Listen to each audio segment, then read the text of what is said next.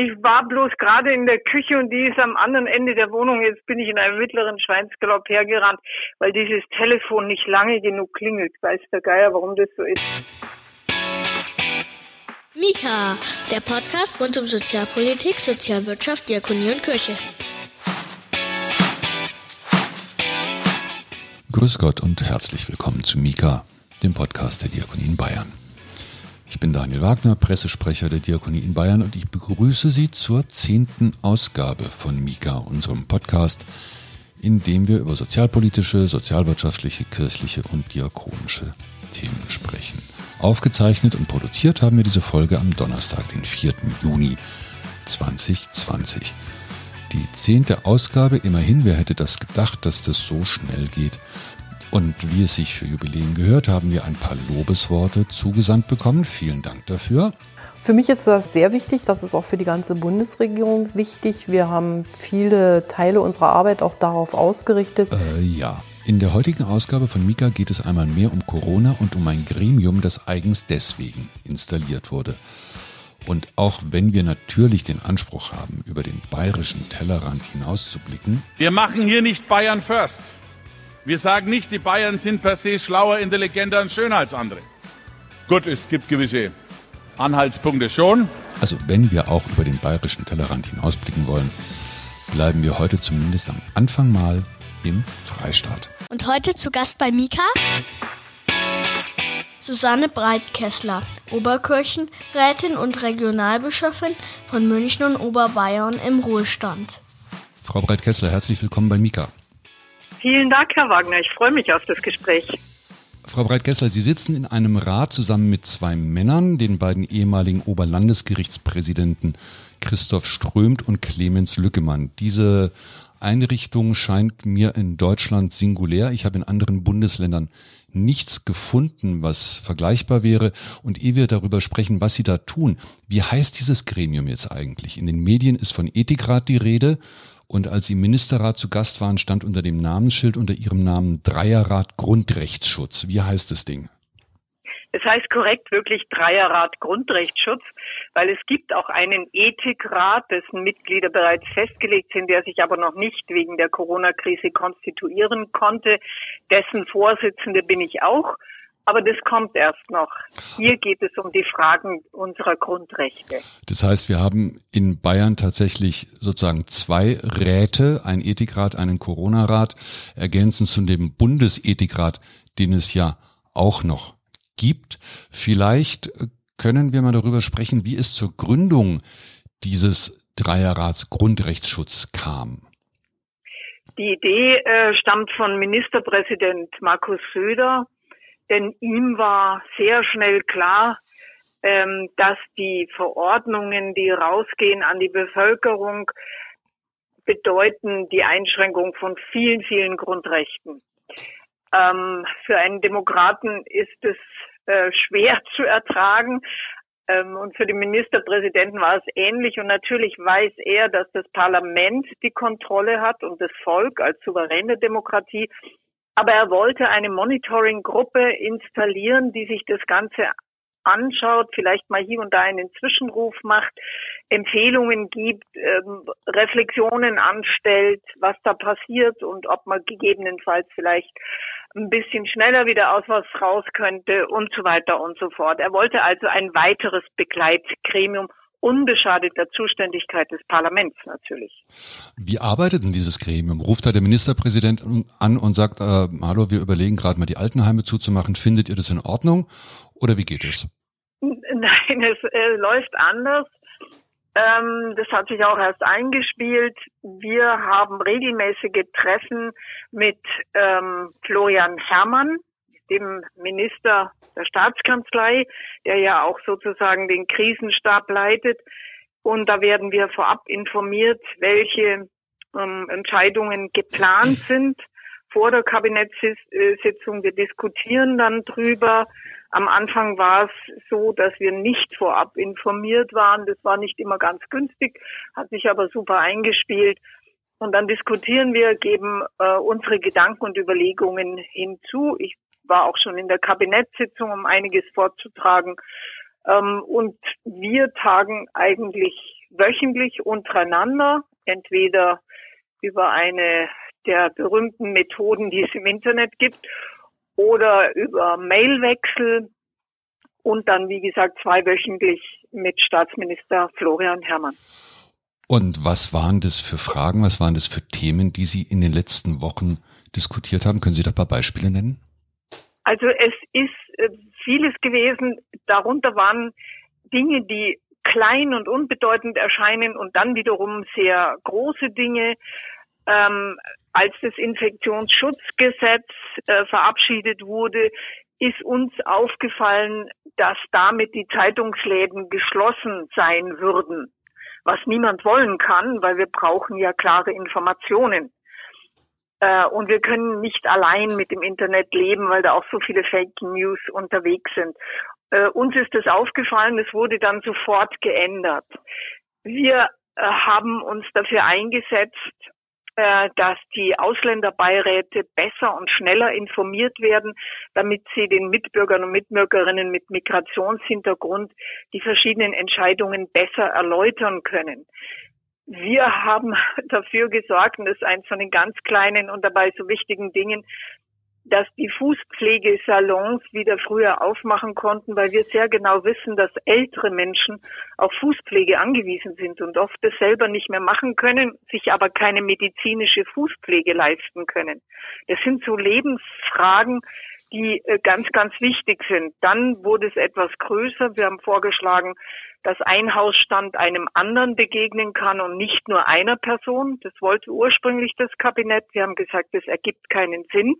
Also müssen jeweils ein Hausstand einem anderen äh, begegnen können. Wir haben uns sehr darum bemüht, dass die Begleitung Sterbender in Alten- und Pflegeheimen und in Krankenhäusern besser organisiert werden kann. Das Letzte, was wir gemacht haben, waren natürlich noch viele andere Dinge, dass wir gesagt haben, im Gesundheitswesen muss regelmäßig getestet werden. Also wenn man Ihnen so zuhört, bekommt man den Eindruck, als würde die, zumindest die bayerische Staatsregierung, ohne dieses Gremium äh, ziemlich, ich sag mal, einseitige oder nicht besonders weitsichtige Entscheidungen treffen und die eine oder andere Gruppe würde einfach hinten runterfallen. Stimmt der Eindruck? Nein, das stimmt so nicht. Das liegt daran, dass ich mich leidenschaftlich mit, leidenschaftlich mit dieser Arbeit identifiziere und mich äh, mit Werf in die Diskussionen hineinbegebe. Natürlich weiß äh, die Staatsregierung in diesen Dingen auch Bescheid. Ich sage nur, was wir auch sehr gefordert haben.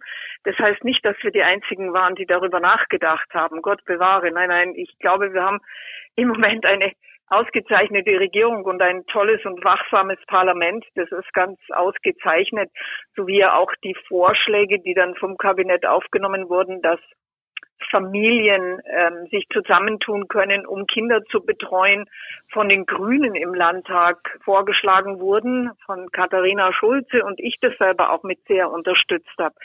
Also das geht so quer durch. Da wäre ich missverstanden. Schreiben Sie es bitte ja meiner Passion für die Arbeit zu. Frau Breitkessler, ein Thema, das zu Beginn der Pandemie viele beschäftigt hat, das war die sogenannte Triage, also die Situation, in der ja. Ärzte möglicherweise entscheiden müssen, welcher Patient behandelt wird und wie er behandelt wird und welcher nicht, und zwar weil die Betten nicht ausreichen. Ist das ein Thema, das auch bei Ihnen auf der Tagesordnung stand? Das ist die Basis alles Denkens in dieser Richtung. Denn ähm, wir haben gesehen natürlich, wie jeder es gesehen und gespürt hat, dass viele Grundrechte eingeschränkt sind, Entfaltung der Persönlichkeit, Religionsfreiheit, Versammlungsfreiheit und, und, und. Aus einem einzigen Grund, weil es um das wichtigste Grundrecht geht überhaupt, um das auf Leben, auf Menschenwürde. Und alles, was wir mitbedacht haben und wo wir begleitet haben und hingeschaut haben, ging prinzipiell um diese Triage. Das heißt, es hat nicht passieren dürfen und ist zum Glück auch nicht passiert, dass entschieden werden muss, wer darf jetzt lebensrettende Maßnahmen erhalten und wer nicht. Und beinahe noch schlimmer, wenn man das überhaupt sagen kann, eine Entscheidung ex post. Das heißt, jemand hängt schon am Beatmungsgerät, ein anderer ist krank und braucht es und man hängt den einen ab und lässt ihn sterben, damit der andere weiterleben kann. Das wollten wir nicht, das war ja in Italien so. das ging nicht anders dort und wir wollten das nicht und dafür hat diese ganze Sache gedient. Wir erleben jetzt ja im Augenblick die umgekehrte Situation offensichtlich. Äh, nicht Corona-Patienten werden nicht behandelt, sondern andere werden nicht behandelt, weil wegen Corona Betten freigehalten werden müssen. Wir haben in den Nürnberger Nachrichten äh, vor einigen Tagen lesen können, dass es eine Klinik mit einer Station gibt, die sich auf Behandlung von Menschen mit geistiger Behinderung spezialisiert hat, die aber nicht mehr behandelt oder behandeln kann. Stattdessen hält sie die Betten für Covid-19-Patienten frei und kriegt dafür auch noch 560 Euro pro Tag und Bett.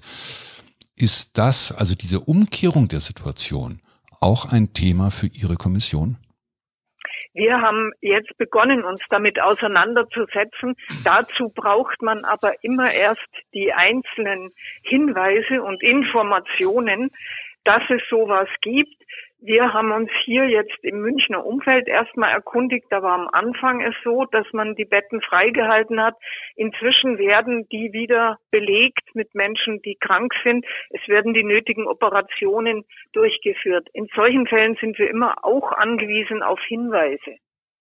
Aber das ist jetzt gerade ein Thema. Da haben Sie genau reingetroffen. Sicherlich müssen wir natürlich sagen, dass die Gründung der Kommission zu Beginn der Pandemie geschah, wir jetzt in einer anderen Situation, an einem anderen Punkt der Entwicklung sind und sich deswegen auch andere Probleme stellen. Der ehemalige Vorsitzende des Deutschen Ethikrates, Peter Dabrock, hat in einem Interview davor gewarnt, dass Ethiker also auch Sie letztlich durch eine Stellungnahme den Politikern einen Persilschein ausstellen könnten für unangenehme Maßnahmen. So nach dem Motto, ja, der Ethikrat hat dem zugestimmt und deswegen können wir als Politik das jetzt machen. Waren Sie jemals in so einer Situation oder das Gremium, dass Sie das Gefühl hatten, die Politik möchte von uns jetzt hier einen Freifahrtschein? Nein, also nie. Dazu führen wir zu viele Diskussionen ähm, da, wir haben zum Beispiel ähm, auch gesagt, wir brauchen eine nationale Bevorratung von äh, Masken, von Schutzkleidung und Medikamenten. Die gibt's nämlich nicht. Die gibt's seit den 90er Jahren nicht mehr. Mit Ende des Kalten Krieges hat man das alles abgeschafft. In der Meinung braucht man eh nie wieder. Und wir haben dafür zum Beispiel massiv plädiert. Das hat dann äh, der Ministerpräsident ja auch bekannt gegeben, dass dem so sein wird. Ähm, und wir suchen da durchaus auch die Auseinandersetzung. Und ich hatte nie, wirklich kein einziges Mal den Eindruck, ähm, ich weiß aber, was Peter Dabrock meint. Natürlich ist es ein bisschen schwierig, wenn der Ministerpräsident Entscheidungen bekannt gibt in der Pressekonferenz und sagt, der ähm, Dreierrat hat ihm auch zugestimmt oder Frau Breit-Kessler hat sich damit auch auseinandergesetzt. Ähm, das ist deswegen manchmal schwierig, weil unsere Argumentation, warum wir dafür sind, dabei nicht deutlich wird. Also es wird sozusagen als Beweis herangezogen, aber unsere Argumentation haben wir nicht veröffentlicht. Wir haben auch keine Website, wo wir das deutlich machen können. Das ist vielleicht ein kleiner Webfehler, aber ich meine, jeder kann bei uns nachfragen, warum wir was unterstützen. Das können wir jedes Mal deutlich sagen, wir führen Protokolle über unsere Sitzungen. Also das lässt sich alles nachweisen. Also Sie fühlen sich von der Öffentlichkeit nicht zu wenig beachtet und äh, nein, auch, auch, nein, zu, nein, auch, auch, zu wenig erwähnt, weil in den zahlreichen Pressekonferenzen, die Herr Söder in den letzten Wochen gegeben hat, war vom Dreiergremium, soweit ich mich erinnere, relativ selten bis nie die Rede. Ja, in den letzten zwei, zwei Wochen glaube ich nicht mehr, am Anfang eigentlich immer. Ähm, das ist aber ganz normal, weil äh, am Anfang ging es ja darum zu sagen, hoppla, hoppla, was ist jetzt mit äh, dem Grundrecht? Wir haben die Maßnahmen überprüft im Blick auf die lebensschützende Zielrichtung und die Intensität der Beeinträchtigung von den jeweils betroffenen Grundrechten. Wir haben dann auch gefragt, Moment mal, ähm, hat der Gesetzgeber diese Eingriffe, die jetzt geplant sind, nach Inhalt, Zweck und Ausmaß vorhersehbar und berechenbar festgelegt. Das ist alles wichtig. Ist es zeitlich fixiert? Das ist Ihnen auch einmal durchgerutscht, haben wir gesagt, Moment, also Grundrechte einschränken, das geht nur, wenn das Ende absehbar ist und die Begründung ganz klar. Und dann äh, entscheidend war immer der Grundsatz der Verhältnismäßigkeit. Sind diese Maßnahmen jetzt geeignet, äh, erforderlich oder gäbe es vielleicht ein milderes, genauso wirksames Mittel, um den Zweck zu erreichen? Also das waren so Sachen, die wir da eingebracht haben. Und jetzt geht es ja alles rückwärts sozusagen. Jetzt werden ja die Maßnahmen zurückgenommen oder die Verordnungen. Äh, und da haben wir naturgemäß nicht mehr viel zu sagen, weil wir ja die Verfechter der Grundrechte sind. Es geht also genau in unsere Richtung, wenn man so will. Die Grundrechte sind ja auch bei vielen Leuten ein Thema, die, die generell ein Problem mit Corona haben. Also Stichwort Verschwörungsglauben, Bill Gates und was es da alles an Merkwürdigkeiten gibt. Glauben Sie, dass eine stärkere Präsenz äh, des Dreiergremiums in der Öffentlichkeit diesen äh, Vermutungen ein bisschen Vorschub geleistet hätte? Also Sie meinen, dass die Leute dann dadurch ruhiger und gelassener geworden wären? Na, ich fürchte nein. Ähm, ich kriege viele Briefe auch von Verschwörungstheoretikern oder Mystikern oder wie man das nennen soll. Eine Theorie ist es ja nicht. Ähm, da ist mit sachlichen Argumenten wenig zu wollen. Auch in meinem eigenen Umfeld kenne ich Menschen, die ein Zeug behaupten, dass mir sämtliche Haare zu Berge stehen. Das ist ganz, ganz schwierig. Da kann man sich nur jeweils auf einen Prozess einlassen und mit denen regelmäßig äh, im Internet fahnden, wo sie ihre Infos herhaben, die überprüfen und, und, und. Ich glaube leider nicht, dass unsere stärkere Präsenz in der Öffentlichkeit da geholfen hätte. Hilft denn in Ihrem privaten Umfeld Ihr Gespräch mit äh, solchen Menschen oder Menschen, die diesen äh, Mystiken, wie Sie es nennen, anhängen? Haben Sie das Gefühl, dass Sie ja, da weiterkommen? Ich habe das Gefühl, dass ich zumindest zur Verunsicherung über diese Mythen beitrage. Das ist ja schon mal was. Also ich äh, habe noch nicht die ganz große Hoffnung, dass man jeden, äh, der so verrücktes Zeug glaubt, ähm, bekehren kann oder ihn aufklären kann, was vielleicht viel wichtiger ist. Ähm, aber ich lasse mich auf den Prozess ein. Es ist elend mühsam und ich bin sehr, sehr ungeduldig, ähm, aber das hilft nichts. Man muss sich dann mit den Leuten hinsetzen und sagen, okay, wo hast du das her? Das schauen wir uns im Internet jetzt mal an. Was ist das für eine Quelle? Und, und, und. Es ist ein Prozess. Würden Sie gerne mit Xavier Naidu oder Ken einen Kaffee trinken?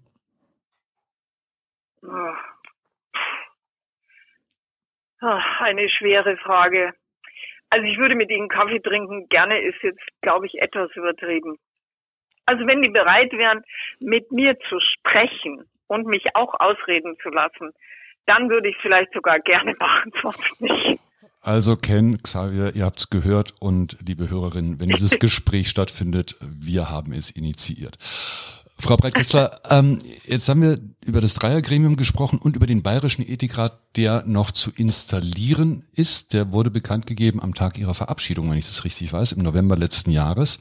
Ja. Und wir haben ja auch einen, einen deutschen Ethikrat, ähm, der jetzt im Übrigen auch neu besetzt wurde. Da sind Sie meines Wissens nicht dabei. Wären Sie gerne? Oder ist es okay, wenn Sie sagen, ich mache den bayerischen? Nö, das ist für mich okay. Ich bin gerne da im Bayerischen. Es wird sicherlich da auch Verbindungen in den äh, deutschen Ethikrat geben, zumal Petra Bar drin ist, die eine Freundin von mir ist. Da kann ich mir gut vorstellen, dass man schnellen und kurzen Draht zueinander hat, wenn man mal was absprechen will. Das ist ja auch sehr wichtig. Wie ist denn das Verhältnis dieser beiden Räte zueinander zu denken? Also ich meine, Bayern ist ein Freistaat und macht sowieso gerne Dinge nochmal selber und nochmal besser. Ist das jetzt im Fall des Ethikrates auch so?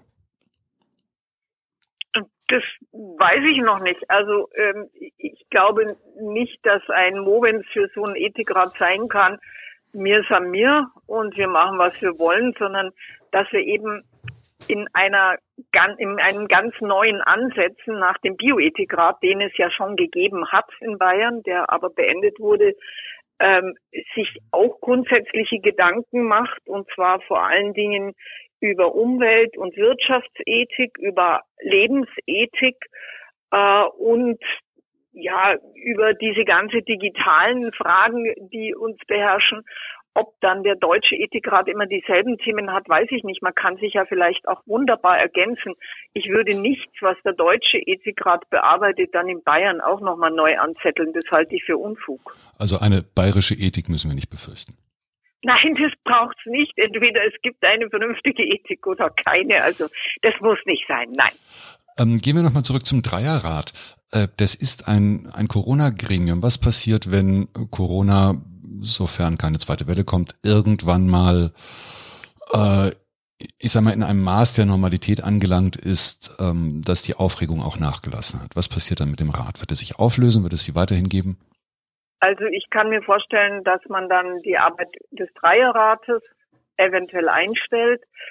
Aber im Moment sehe ich äh, noch nicht genau, wann das sein könnte, weil wir ja noch mittendrin sind und auch nicht wissen, ob eine zweite Welle kommt äh, und ob es eventuell Maßnahmen gibt, die wieder etwas strenger sind. Ich hoffe es nicht, aber wir wissen es nicht. Also im Moment besteht ja noch. Man könnte aber dann die Aufgaben, die sich neu stellen, in den Ethikrat als solchen überführen. Also die, die Frage der Solidarität in der Gesellschaft, der Verantwortung füreinander, die Frage auch, ob Freiheit auch Freiheit zum Verzicht ist, was ich natürlich sofort bejahen würde, ähm, aber wie man das auch begründen kann. Solche Dinge, glaube ich, stehen dann schon an. Und ich glaube, ehrlich gesagt auch, dass wir in der Zukunft mit mehr Einschränkungen insgesamt klarkommen müssen, auch was die Umwelt anbelangt. Und ich denke, da gibt es eine Menge Fragen zu klären, aber die gehörten dann, denke ich, in den Ethikrat. Wie stellen Sie sich denn eine Welt nach Corona vor, wenn Sie den Verzicht schon angesprochen haben? Es gab ja am Anfang der, Zeit, äh, der, der, Phase von, von Corona viele Stimmen, die gesagt haben, das ist jetzt die Gelegenheit, um die Gesellschaft und die verschiedenen Wertschöpfungsketten und Modelle mal generell zu überprüfen und auf den Kopf zu stellen. Naja, also ich gehöre nicht zu denen, die sagen, ähm, die Welt nach Corona ist eine bessere Welt. Das halte ich für ausgemachten Mumpitz, weil wenn das so wäre, müsste die Welt schon das Paradies sein angesichts der vielen Krisen und schrecklichen Erfahrungen, die die Menschheit gemacht hat. Prinzipiell hat eigentlich immer nur ein kleiner Teil was draus gelernt. Also da bin ich extrem nüchtern. Ähm, was ich mir aber wünsche und was ich sicherlich auch mit Wert vertreten werde, ist zu sagen, Leute, denkt mal daran, was euch diese Einschränkungen gekostet haben, was ihr für ein Lament auch angestellt habt, wie schwer euch das alles gefallen ist, was da an Verzicht zu leisten war und das, obwohl wir nahezu alle in Wohnungen mit Strom, Wasser wohnen, mit Heizung, wir Essen und Kleidung haben, uns es eigentlich an nichts fehlt. Wir haben sogar Unterhaltung über Radio und Fernsehen. Und dann denkt bitte mal, also das würde ich gerne wachhalten wollen, an vermutlich 90 Prozent der Menschheit, dem es nicht so geht oder denen 90 Prozent geht es nicht so. Wir haben 65 Millionen Flüchtlinge in der Welt. Die haben dauernd Verzicht, die haben dauernd Angst. Die haben keine Garantie, dass irgendjemand daherkommt und für sie ein Bett frei hält und ein Beatmungsgerät und ihnen ein Essenspaket bringt und, und, und. Also ich möchte die Erfahrungen, die wir gemacht haben und die vielen in Deutschland schwer gefallen sind zu machen, mal ummünzen in etwas mehr Wachsamkeit für diese Welt, in der es so viel Not und Elend gibt und wo wirklich niemand so behütet ist wie wir, selbst in der Krise.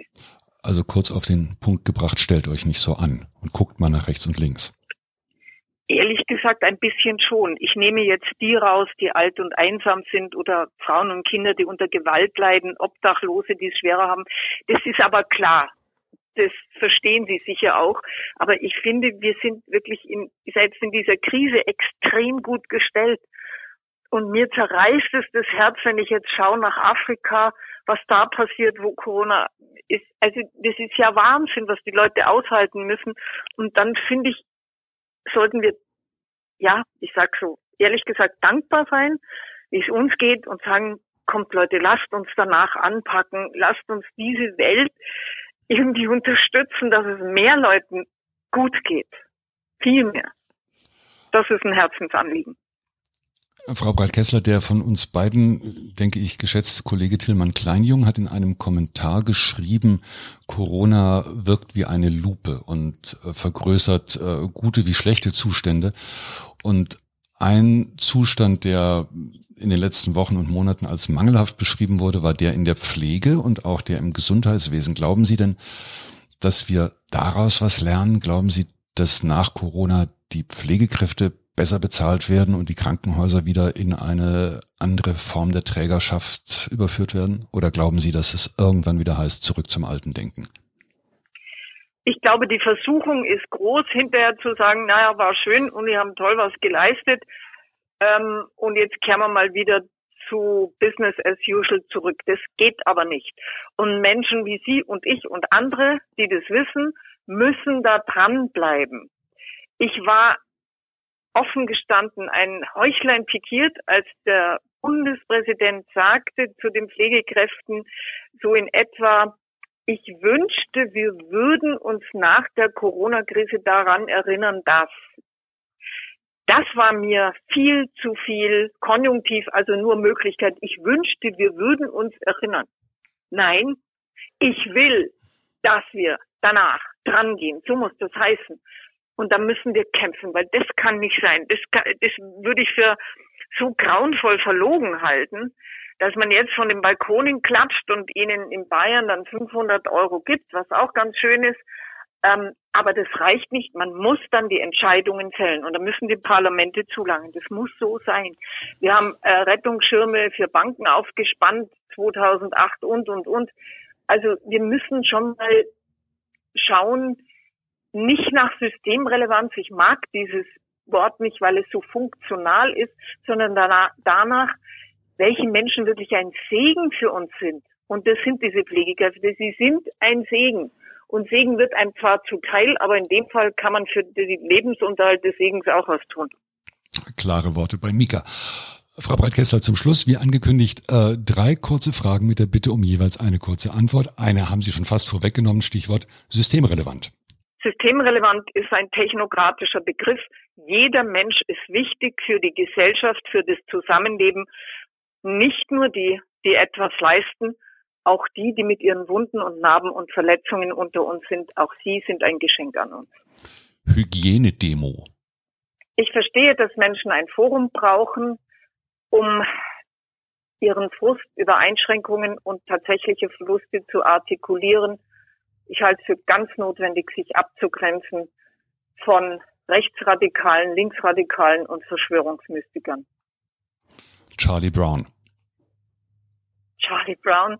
Meine Lieblingsfigur neben Snoopy bei den Peanuts, ein wunderbarer Mensch, zweifelt immer mal wieder an sich und ist einfach nur großartig zum Liebhaben. Frau Breitkessler, ganz, ganz herzlichen Dank für das Gespräch, für die klaren Worte und für den Einblick in die Arbeit im Dreierrat. Alles Gute für die weiteren Beratungen und auch für den Bayerischen Ethikrat, wenn er denn kommt. Wann kommt er denn? Ja, ich hoffe, dass wir in diesem Jahr noch eine Sitzung haben, äh, weil es sicherlich sinnvoll ist, die konstituierende Sitzung face-to-face -face zu machen. Aber da müssen wir, glaube ich, noch ein klitzekleines bisschen abwarten. Alles Gute dafür und vielen Dank. Mika, der Podcast rund um Sozialpolitik, Sozialwirtschaft, Diakonie und Kirche. Das war's für heute von Mika, von der zehnten Ausgabe beteiligt. An der Sendung waren noch Ariel Döhler und zahlreiche Prominenz. It was beautiful. It was just a perfect conversation. Vielen Dank für die Gastauftritte. Wenn Sie mehr wissen möchten über die Themen, die wir mit Susanne Breit-Kessler besprochen haben, beispielsweise über den Ethikrat, dann empfehle ich einen Blick in unsere Shownotes. Dort verlinken wir das alles. Wenn Sie Ideen haben, Themenvorschläge, Kritik, Anregungen, Wünsche, dann schreiben Sie uns einfach an podcast.diakonie-bayern.de und wie immer freuen wir uns über ein Abo, ein Like, einen Daumen hoch und was die zahlreichen Netzwerke sonst noch alles anbieten. Ich bin Daniel Wagner, Pressesprecher der Diakonie in Bayern. Ich verabschiede mich für heute von Ihnen. Bleiben Sie gesund, bleiben Sie stark. Mika ist eine Produktion des Diakonischen Werkes Bayern. Mehr über Mika und die Diakonie in Bayern finden Sie im Internet unter www.diakonie-bayern.de slash podcast.